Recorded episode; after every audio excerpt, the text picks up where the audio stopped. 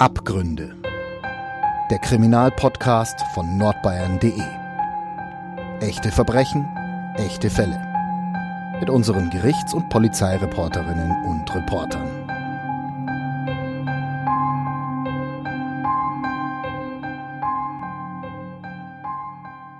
Herzlich willkommen bei Abgründe, dem True Crime Podcast von nordbayern.de. Mein Name ist Franziska Wagenknecht und bei mir sitzen die Kollegin Ulrike Löw. Hallo, Hallo. Ulrike. Und eine neue Kollegin, ähm, die wir noch nie gehört haben im Podcast, nämlich die Vanessa Neuss. Hi. Hallo Vanessa. Du bist Volontärin bei uns. Genau. Wie kommst du hier in diesen Podcast? Außer dass ich dich gefragt habe. Also, ähm, ich erkläre mal kurz ein Volontariat, weil ich glaube, ich weiß immer nicht, ob das jedem, der nicht im Journalismus unterwegs ist, äh, so bewusst ist, was genau das heißt. Es ist im Endeffekt wie eine Ausbildung zur Redakteurin. Die geht zwei Jahre lang und da bin ich jetzt eben hier im Verlag und durchlauf in diesen zwei Jahren verschiedene Stationen, also bin in verschiedenen Ressorts. Und da ist eben eine Station auch bei der lieben Uli, äh, bei Gericht. Und Genau, sie hat mir die Chance gegeben, jetzt eben äh, auch bei einem Mordfall dabei zu sein und von dem würde ich euch gern heute erzählen. Sehr schön. Bevor wir anfangen, möchte ich noch einen kleinen Hinweis geben. Und zwar haben wir in der letzten Folge angekündigt, dass ihr euch die Abgründe-Magazine bei uns im Haus abholen könnt. Das dürft ihr immer noch machen. Es sind schon einige HörerInnen da gewesen, haben sich die Magazine geholt. Bis zum 20. Juni könnt ihr die euch noch abholen in der Marienstraße 9 bis 11 unten an der Pforte. In Nürnberg. In Nürnberg. Genau. Wir sprechen heute über einen Mord, du hast es ja schon gesagt, bei dem du bei Gericht dabei warst. Erzähl mal, über wen sprechen wir denn heute überhaupt, Vanessa? Heute geht's um Damian E. und Maria E., seine Ehefrau, die jetzt nicht mehr lebt, weil er sie umgebracht hat. Aber fangen wir doch erstmal an, wie sie sich eigentlich kennengelernt haben. Also das war in seiner Aussage, die er von seinem Verteidiger hat vortragen lassen, hieß es, er weiß es selber nicht mehr ganz genau, wann sie sich kennengelernt haben, aber wohl 2012 oder 2013 und sie hat ihn auf Facebook äh, angeschrieben. Und dann ging es wohl recht schnell, dass sie sich näher gekommen sind, viel geschrieben haben und dann ihren Wohnsitz in Rumänien aufgegeben haben und zusammen nach Nürnberg gekommen sind. Und die Mutter von Maria E. hat schon hier gelebt. Und sie sind dann quasi mit in diese kleine Zwei-Zimmer-Wohnung gezogen, auch noch mit dem Bruder von Maria E. Also das muss sehr voll gewesen sein. Teilweise haben sie zu sechst dort drin gelebt. Und ja, man kann schon sagen, dass sie doch aus sehr prekären Verhältnissen gekommen sind. Sie waren zwischenzeitlich auch auf der Straße, weil sie gar kein Zuhause hatten. Und ähm, es hat sich dann irgendwann aber alles dann doch normalisiert und sie haben eine Wohnung gefunden. Sie haben dann zwei Kinder bekommen, heute acht und fünf, haben nach außen hin wohl erstmal ein normales Familienleben geführt, aber wenn man da ein bisschen weiter reingestiegen ist, dann war es schon immer von Gewalt geprägt. Also sowohl Bekannte und Freunde haben erzählt, dass Damian E. immer wieder gewalttätig geworden ist, vor allem viele Drohungen ausgesprochen hat. Aber auch er und seine Mutter haben ausgesagt, dass wohl Maria E. auch oft ausfällig geworden ist und das alles lässt sich gut bestätigen von Nachbarn, die immer wieder berichtet haben, dass es super laut gewesen ist in der Wohnung. Allerdings haben sie nicht verstanden, worum es geht, weil eben viel auf rumänischer Sprache gesprochen wurde. Diese Drohungen, das war auch wirklich jetzt äh, absolut nicht harmlos, sondern er hat sowas gesagt wie, ich bring dich auf den Friedhof, ich werde dich umbringen, ich werde dich zu, zu Brei schlagen. Also es war echt recht extrem. Die Mutter von, von Maria E. hat auch ausgesagt, dass er wohl oft ein Messer bei sich gehabt hat. Da gab es auch in der Vergangenheit schon sehr explizite Drohungen, wie ich werde dich mit 20 Messerstichen verletzen. Also jetzt nicht mal so ins Blau hinein, sondern tatsächlich eigentlich schon so, wie es dann am Ende auch ausgegangen ist. Mhm. Am 4. September letzten Jahres, da hat sich das Leben der Familie dann für immer verändert. Was ist an dem Tag denn passiert? Da ist die gemeinsame Wohnung in Fürth dann zum Tatort geworden. Damian E. hat äh, mit einem Messer mehrfach auf seine Frau eingestochen. Also es waren insgesamt, konnte der Rechtsmediziner dann vor Gericht sagen, 14 Verletzungen, 8 Stichkanäle. Also auch Stiche, die eine Arterie beim Herzen getroffen haben, die bis zum Gehirn gekommen sind. Also wirklich, wenn man sagen möchte, übertötet, ähm, wie in einem Rausch. Also wirklich eine Bluttat, die man sich gar nicht vorstellen möchte. Und für mich das Schlimmste oder auch, also man hat richtig gemerkt, wie im Gerichtssaal irgendwie totale Stille und Betroffenheit eingekehrt ist, weil der Sohn tatsächlich quasi seine Mutter wimmernd und blutüberströmt am Boden sehen musste. Wie kam es dazu? Nachdem Damian E. eben zum Messer gegriffen hat und auf seine Frau eingestochen hat, hat er seine Mutter angerufen per Videocall und er hat gewusst, dass seine Kinder auch dort sind, weil er sie selber dorthin gebracht hat. und ähm, hat dann eben am Telefon seiner Mutter die Tat gestanden und äh, sein eigener Sohn hat dann eben auch aufs Handy geschaut und hat gesehen, wie er ein blutverschmiertes T-Shirt anhatte und seine eigene Mama eben noch irgendwie um den Tod kämpfend am Boden lag und ja, kurz danach wohl gestorben sein muss. Wie ging es dann weiter? Ja, er hat dann irgendwie sich umgezogen, also man hat dann das blutverschmierte T-Shirt danach auch noch im Wäschekorb gefunden, ist in die U-Bahn gestiegen, hat irgendwann zu dem Zeitpunkt wahrscheinlich auch noch die Polizei gerufen, äh, selbst und ist zu seiner Mutter gefahren, hat sich, hat die Tat gestanden, sowohl seiner Mutter als auch seinen Kindern, woraufhin er auch noch irgendwas gesagt haben soll, wie sie hat es nicht anders verdient, also auch zu seinem eigenen Kind, das gerade seine Mutter verloren hat, durch seine Hand irgendwie, das ist schon krass.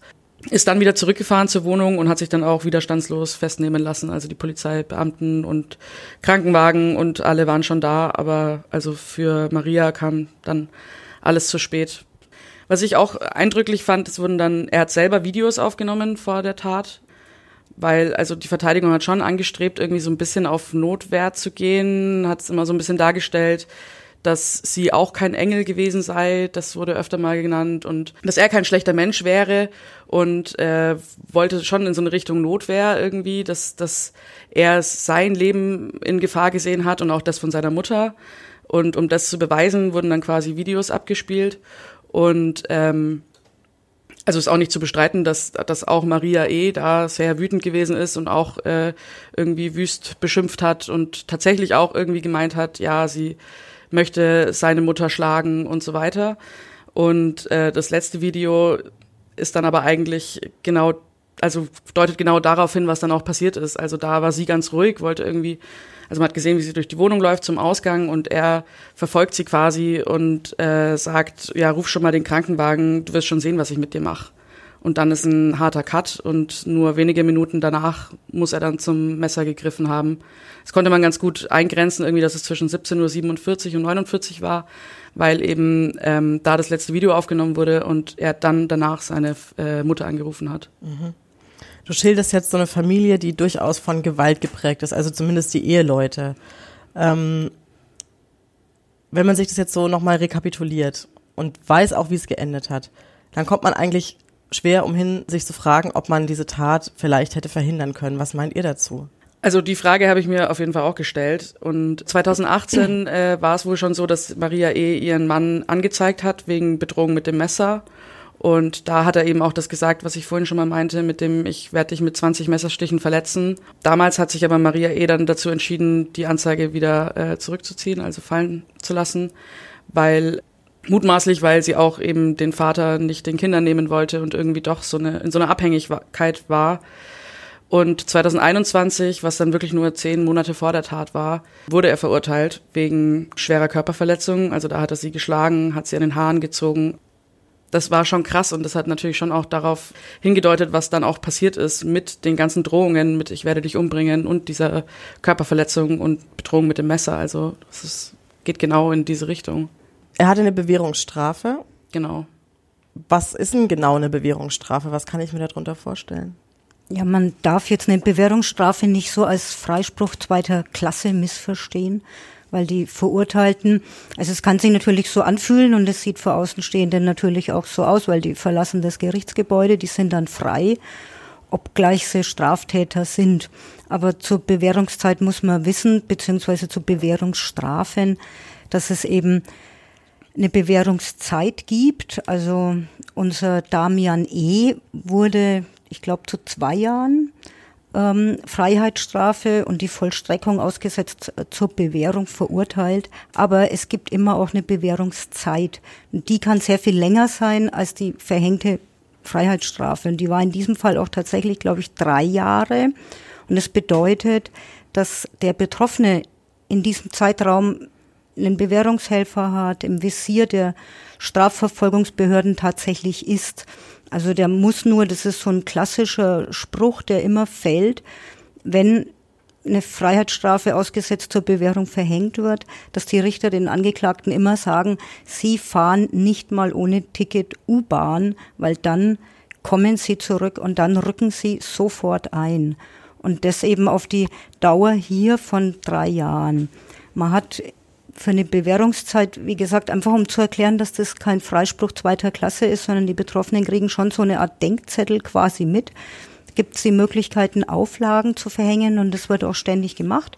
Und typische Auflagen wären regelmäßige Alkoholkontrollen zum Beispiel, ähm, regelmäßige Besuche bei Psychiatern. In dem Fall hätte es sich natürlich angeboten, als Auflage zu verhängen, dass die Familie Maßnahmen der Familienhilfe äh, annimmt. Und das wird dann sehr, sehr engmaschig, kann sowas auch kontrolliert werden. Und tatsächlich soll die Botschaft ja sein an den Straftäter, wir sehen dich, der Staat und der, die Behörden wissen also ganz genau, was Sache ist und, und was da vor sich geht. Und damit eine Bewährung überhaupt gewährt wird, braucht es eine sogenannte positive Sozialprognose. Das bedeutet, dass man sich sicher sein muss zu dem Zeitpunkt der Verurteilung, dass dieser Angeklagte wirklich ein straffreies Leben möchte und dazu auch fähig ist. Also positiv wäre beispielsweise, wenn jemand in einer Beziehung ist oder wenn jemand einen festen Arbeitsplatz hat oder wenn er in der Verhandlung Reue zeigt oder wenn er beispielsweise schon mit einem freiwilligen Täter-Opfer-Ausgleich einfach auch tätige Reue gezeigt hat. Ähm, eine klassische negative Sozialprognose wäre jetzt, wenn ein Angeklagter noch im Gerichtssaal ankündigt, ich werde das wieder tun. Die absolute Ausnahme ist zweite Bewährung.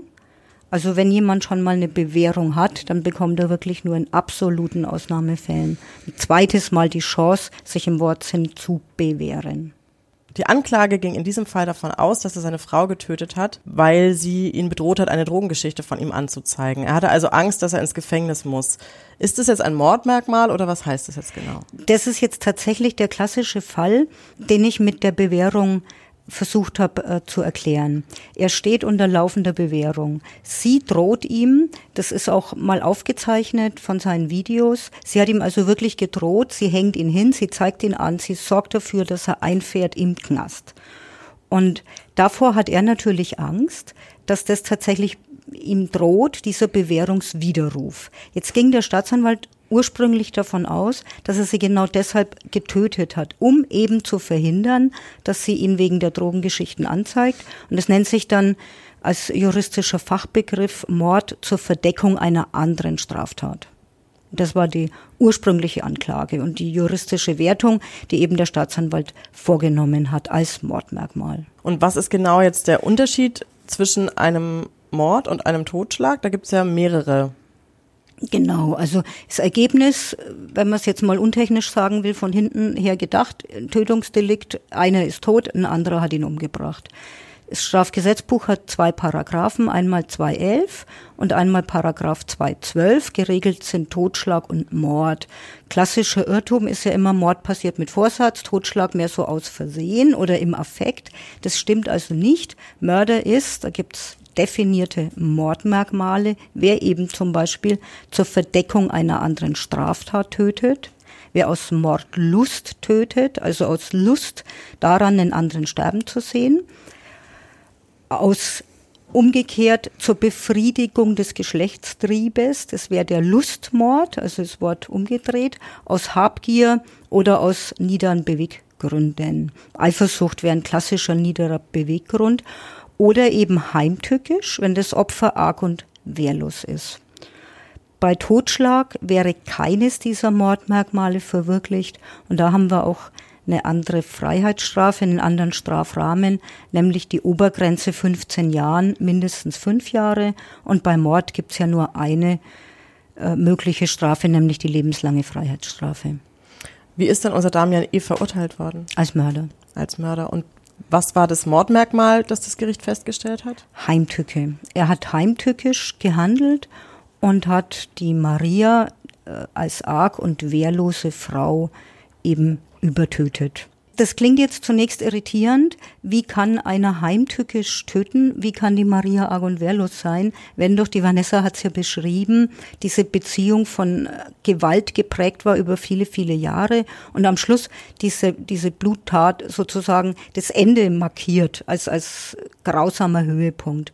Und so hat auch die Verteidigung versucht zu argumentieren, nämlich, dass der Damian E. gar nicht heimtückisch gehandelt hat und die Maria damit rechnen musste, dass er sie früher oder später tötet. Er hat sie ja pausenlos angekündigt und er hat sie auch pausenlos brutalst verprügelt. Aber hier kam der Rechtsmediziner ins Spiel und dessen Erkenntnisse. Auch das hat die Vanessa ja schon erklärt.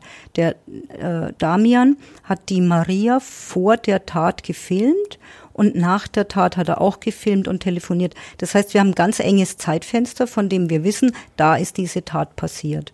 Und in diesem engen Zeitfenster, knapp zwei Minuten, hat er die mit 14 äh, Verletzungen mit dem Messer verletzt, traktiert, malträtiert, acht furchtbare Stichkanäle. Mit welcher Wucht der zugestoßen hat, zeigt zum Beispiel die Verletzung am Kopf. Da hat er ihr das Messer durch den Schädelknochen gerammt bis zum Anschlag. Der Stichkanal ist genauso lang wie die Klingenlänge, hat das Hirn durchbohrt und ähnlich beim Herzen. Und allein dieser Umstand, diese Wucht dieser Schläge zeigen, so hat es dann der Rechtsmediziner erläutert, wie überraschend der Angriff kam, wie schnell der Angriff kam und dass sie damit eben nicht rechnen konnte, die Maria. Weiteres Indiz ist, die hatte keinerlei Abwehrverletzungen. Also wenn man sich vorstellt, man wird selber angegriffen, würde man ja möglicherweise dem Angreifer in, versuchen, in die Parade zu fahren oder in die Klinge fassen, irgendwas und hätte dann zumindest Schnittwunden an den Händen. All dies war hier nicht der Fall, also keinerlei Abwehrverletzung. Und das belegt dann, dass eben der Angriff doch überraschend kam, die Maria arg und wehrlos war und der Damian heimtückisch gehandelt hat. Ihr wart ja beide vor Gericht dabei. Wie habt ihr dieses Verfahren erlebt? Wie habt ihr den Angeklagten erlebt? Wie war das so? Also, es war ja das erste Mal, dass ich bei einem Mordfall dabei war. Und irgendwie, also so ein bisschen nervös ist man ja davor, davor schon. So man, oder der Gedanke, man sitzt jetzt mit einem Mörder in einem Raum und dann äh, kam er irgendwie rein mit einem bunten Pulli, wo vorne fett draufsteht From Germany with Love und auf der Seite irgendwie so ein Regenbogen LGBTQ-Flagge. Und ich dachte mir einfach nur, wo bin ich hier? Also es war irgendwie so skurril und dann danach gleich die Anklage zu hören, was ihm vorgeworfen wird und irgendwie 14 Messerstiche und hier wirklich blutrünstig und, und gewaltsam und dann in diesem Pulli, also das ging erstmal lange in meinem Kopf auf jeden Fall nicht zusammen. Also ich fand es spannend. Wir haben danach auch relativ viel drüber gesprochen, Uli und ich, weil er hat sich sehr voller Reue gezeigt, obwohl er in seiner Aussage ja eigentlich trotzdem darauf hinaus wollte, dass er ja gar nicht so der schlimme Typ ist und sie es ja jetzt mal salopp gesprochen eigentlich provoziert hat, so ungefähr. Aber zum Beispiel war es ganz, ganz krass, als die Mutter von Maria E. ausgesagt hat, ist er danach aufgestanden, hat seine Hände verschränkt, sein Blick irgendwie so nach unten gerichtet und hat sich dann, er hat auf Rumänisch gesprochen und es wurde dann simultan übersetzt und hat dann irgendwie sich entschuldigt und dass es ihm so leid tut. Und die, die Mama hat irgendwie nur aufgelöst geschrien durch den, durch den Saal irgendwie, ja, warum er das getan hat und warum er ihr das angetan hat, aber auch warum er das sich selbst angetan hat, so ungefähr, dass er jetzt halt für immer hinter Gittern sein wird oder zumindest sehr lange Zeit. Und ja, gerade, also ich fand es auffällig, gerade wenn Familienmitglieder da waren, hat er sich sehr, also immer nach unten geschaut, äh, Blickkontakt gemieden, hat, hat gar nichts gesagt, also nur seine Verteidiger sprechen lassen. Also in meiner Beobachtung ist es irgendwann ein bisschen gekippt, als dann eher so Bekannte und Freunde ausgesagt hatten, dass, ähm, dass er dann irgendwie plötzlich die Maske gefallen ist irgendwie so. Da hat er dann bei einzelnen Aussagen gelacht oder hat sich nach hinten gelehnt und ist irgendwie total so dieses, es hat ein bisschen so gewirkt, als hätte ihm davor jemand gesagt, so zeig Reue, das wird dir gut zu Gesicht stehen und als wäre das irgendwann so ein bisschen gebröckelt. Ich finde auch einfach das sehr schwer zu glauben, dass er es wirklich bereut, wenn man hört, dass er sowas gesagt haben soll zu seinem eigenen Kind wie, ja, sie hat es nicht anders verdient oder dass er eben diese Tat Jahre davor schon tausendmal angekündigt hat und immer wieder, ich werde dich umbringen, ich werde dich auf den Friedhof bringen. Da verliert man den Glauben dran, dass er wirklich dann dasteht nach dieser Tat und sagt, ja, es tut mir so leid und äh, ich wollte das eigentlich alles gar nicht. Wie hat er das Urteil aufgenommen?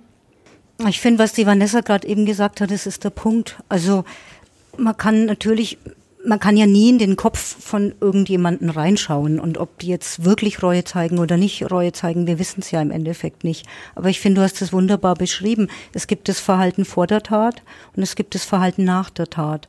Und das Verhalten vor der Tat, er kündigt es immer wieder an über, über Monate. Er schlägt sie über Jahre. Er hat unmittelbar nach der Tat, das muss man sich mal vorstellen, sagt er dem kleinen Sohn, die hat's verdient hat wirklich die Schutzbett, dass er sich das blutverschmierte T-Shirt auszieht und erstmal mit der U-Bahn fährt, um die Kinder nochmal zu besuchen. Wahrscheinlich, weil er ganz genau wusste, jetzt gehe ich lebenslang in den Knast. Jetzt besuche ich meine Kinder nochmal. Und das sind ja jetzt, mein ich, ist natürlich immer interpretiert. Wie gesagt, man kann nicht in den Kopf von einem anderen reinschauen, aber diese Handlung, die finde ich eigentlich eiskalt. Und auch die Wucht der Stiche, ich habe es ja schon gesagt, wir hätten vielleicht eine Triggerwarnung noch sagen sollen. Ähm, die Wucht der Stiche, das ist schon enorm. Also was in einem Menschen vorgeht, der sowas erstmal zustande bringt und tatsächlich umsetzt, das ist brutal, sich das vorzustellen. Und darüber hinausgehend, also ich kann alles nur unterschreiben, was die Vanessa gesagt hat, aber darüber hinausgehend, dann sich im Gerichtssaal sozusagen zu entschuldigen und zu sagen, man will Reue bekunden, im gleichen Atemzug aber zu sagen, na ja, sie war ja auch kein Engel. Das zeigt ja schon auch, wessen Geisteskind er ist. Er hat es auch nicht versäumt zu erwähnen, dass sie vor der Beziehung als Prostituierte gearbeitet hat, was jetzt natürlich ja auch ein Tötungsdelikt nicht rechtfertigen könnte, darüber müssen wir ja eigentlich gar nicht reden. Nur der Umstand, dass er das für notwendig hält, das zu erwähnen, im Kontext, sie war ja auch kein Engel, das fällt schon auf finde ich. Gut, dass du das nochmal ansprichst, weil das fand ich nämlich auch sehr, sehr auffällig. Also es wurde ständig drauf rumgehackt, dass sie als Prostituierte gearbeitet hat. Irgendwann vor, wann haben sie es gesagt? 2014 oder 12, also auch schon vor Jahren. Und es war aber, also es wurde eine Zeugin befragt und es ging um ein komplett anderes Thema und die Verteidigung ist immer wieder praktisch darauf eingegangen, so sie hat als Prostituierte gearbeitet. Also da wurde schon in meinen Augen auch versucht, immer ein Bild von ihr zu zeichnen. Mhm. So und äh, ihr quasi was ja überhaupt nicht, überhaupt in gar keinem Zusammenhang mit der Tat steht oder mit dem Familienleben in dieser Familie. Aber es wurde trotzdem immer wieder versucht, irgendwie Maria E. so darzustellen als also bisschen überspitzt vielleicht, aber als wäre sie auch selber bisschen schuld und ähm, genau. als hätte sie alles provoziert und hätte sich eben so und so verhalten und, und deshalb war es jetzt halt so, weil ein Engel war sie auch nicht. Also das ist schon auch sehr hängen geblieben, diese Aussage, ne? So, sie war kein Engel. Genau. Und das Zentrale ist, meine ich, dass er ja auch nicht gesagt hat, er wollte sie aus diesem Milieu rausholen und retten, sondern es war ja verächtlich. Ja. Total, auf jeden Fall. Also es war nicht so, ja, wir haben es geschafft da raus und haben uns hier eine Wohnung ge gesucht und gefunden und eine Familie gegründet, sondern es war immer wieder so, ja, äh, sie hat sich in solchen Kreisen rumgetrieben und so, kann ja nichts sein, so ungefähr. Also das ist mhm. schon sehr auffällig, finde ich. Genau, und die Zielsetzung ist meines Erachtens eigentlich relativ klar. Nur auf die Weise bekomme ich es hin, dass ich in der juristischen Wertung in den Totschlag kommen, weil dann beschreibe ich eine Situation des ständigen Streits, der ständigen Bedrohung, die ja auch wechselseitig geht. Also er hat ja allen Ernstes vortragen lassen, dass er sich auch körperlich vor ihr gefürchtet hat und sogar befürchtet habe, dass die Maria ihn samt seiner Mutter tötet, was regelrecht absurd ist. Aber nur so kann ich ja die Situation ständiger Streit heraufbeschwören als Bild und eben von der Heimtücke und dem heimtückischen Angriff des wahren Täters ablenken.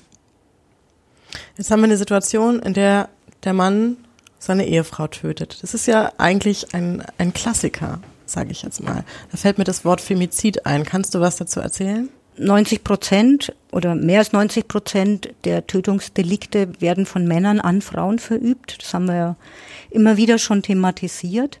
In aller, allermeisten Fällen sind die Ex-Partnerinnen betroffen und gesichertes Wissen ist sozusagen, dass Frauen immer dann, wenn sie sich trennen wollen, besonders gefährlich leben, weil eben nicht jeder Mann damit umgehen kann, dass die Frau einen eigenen Willen hat und so nach dem Motto, wenn ich dich nicht haben kann, sollte ich auch kein anderer haben, dann getötet wird. In dem Zusammenhang ähm, ist das Wort Femizid aufgekommen. Muss jetzt aber sagen, dass in keinem EU-Land Femizid eine rechtliche Wertung ist oder rechtlich in irgendeiner Art und Weise verankert ist. Es gibt die Diskussion, dass ein Femizid, also die Tötung einer Frau durch einen Mann, grundsätzlich als Mord zu werten ist. Ich persönlich halte es für schwierig, weil wir haben ja die Mordmerkmale erläutert, die natürlich keine Aussage darüber treffen, ob es jetzt tatsächlich ein Mord ist. Und wir haben auch schon Podcasts drüber gemacht. Einen, fällt mir ganz konkret ein, wo auch ein Mann seine Frau getötet hat, das aber als eine Art Sterbehilfe verstanden wissen wollte. Und das ist natürlich sicherlich kein Mord gewesen aus Hass an Frauen, sondern ein hochtragischer Fall. Insofern finde ich die pauschale Formulierung, dass immer dann, wenn ein Mann eine Frau tötet, das immer ein Femizid ist, falsch. Aber ich meine auch, ähm, allein aufgrund der Anzahl, ich habe es mal nachgeschaut, im vergangenen Jahr, also im Jahr 2022, in dem Jahr, in dem auch Damian Maria umgebracht hat, sind in Deutschland 105 Frauen durch ihre Ex-Partner oder ihre Partner umgebracht worden. Das ist rein rechnerisch. Jeden dritten Tag wird eine Frau getötet.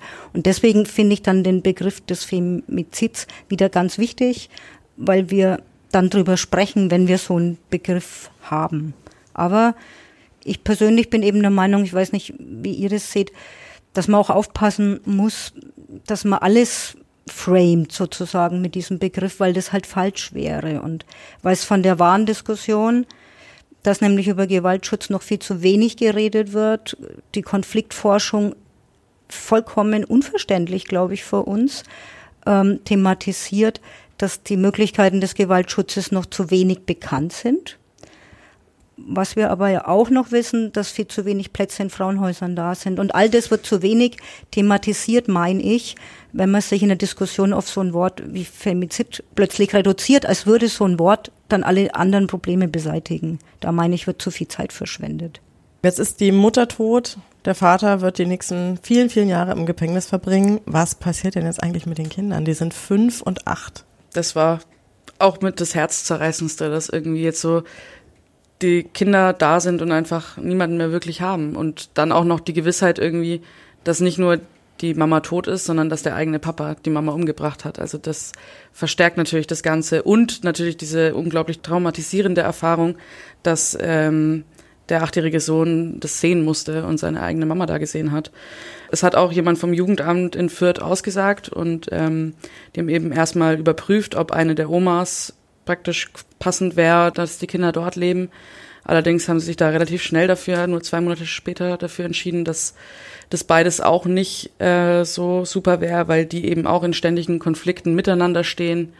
Und ähm, jetzt äh, wohnen sie in einer familienähnlichen Wohngruppe, also wie so ein Kinderdorf kann man sich das vorstellen. Da sind noch drei gleich, äh, also im ähnlichen Alter Kinder untergebracht und eben dauerhaft betreut.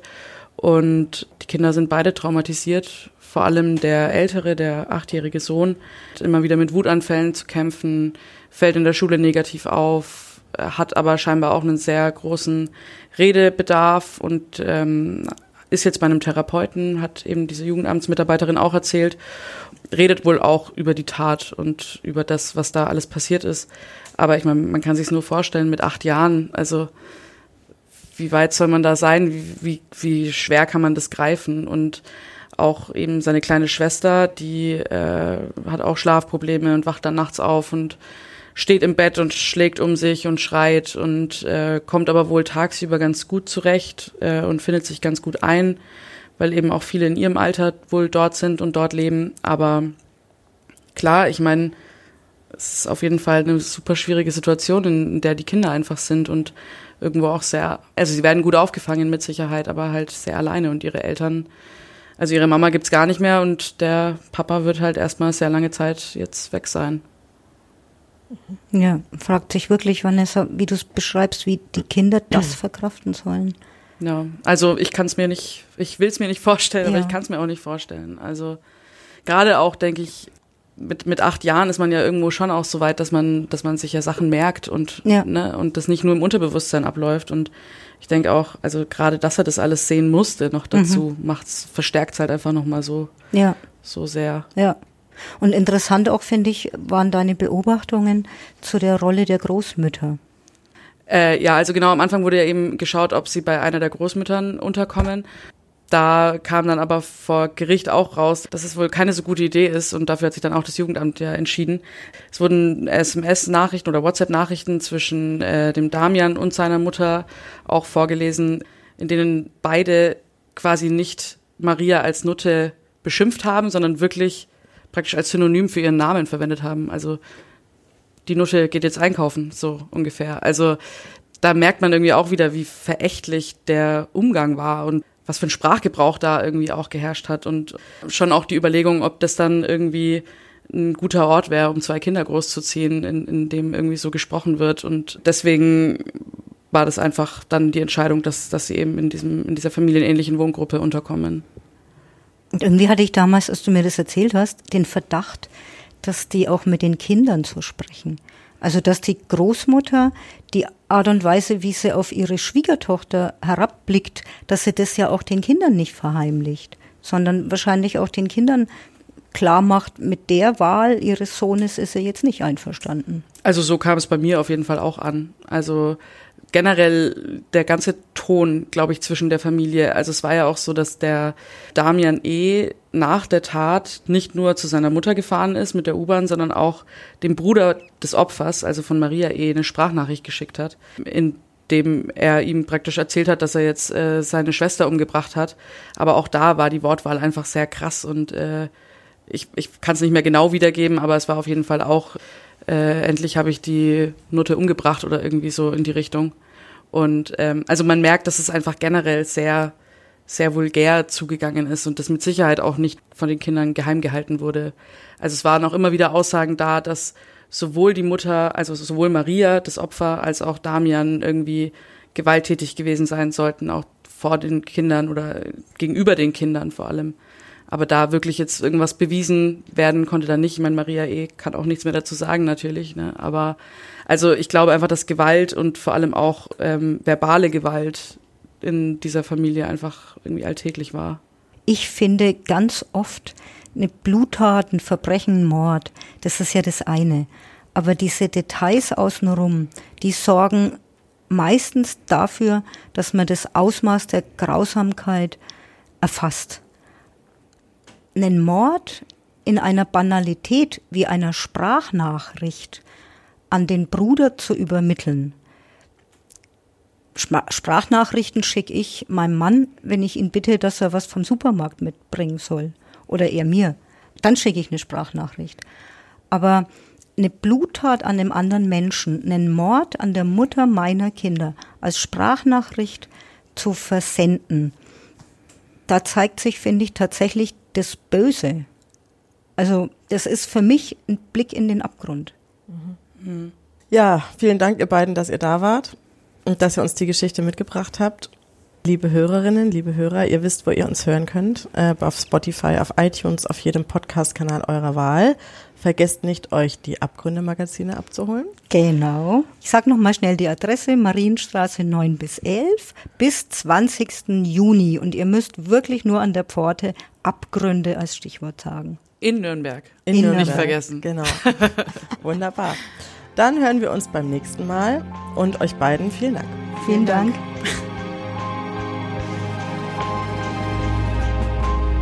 Mehr bei uns im Netz auf nordbayern.de.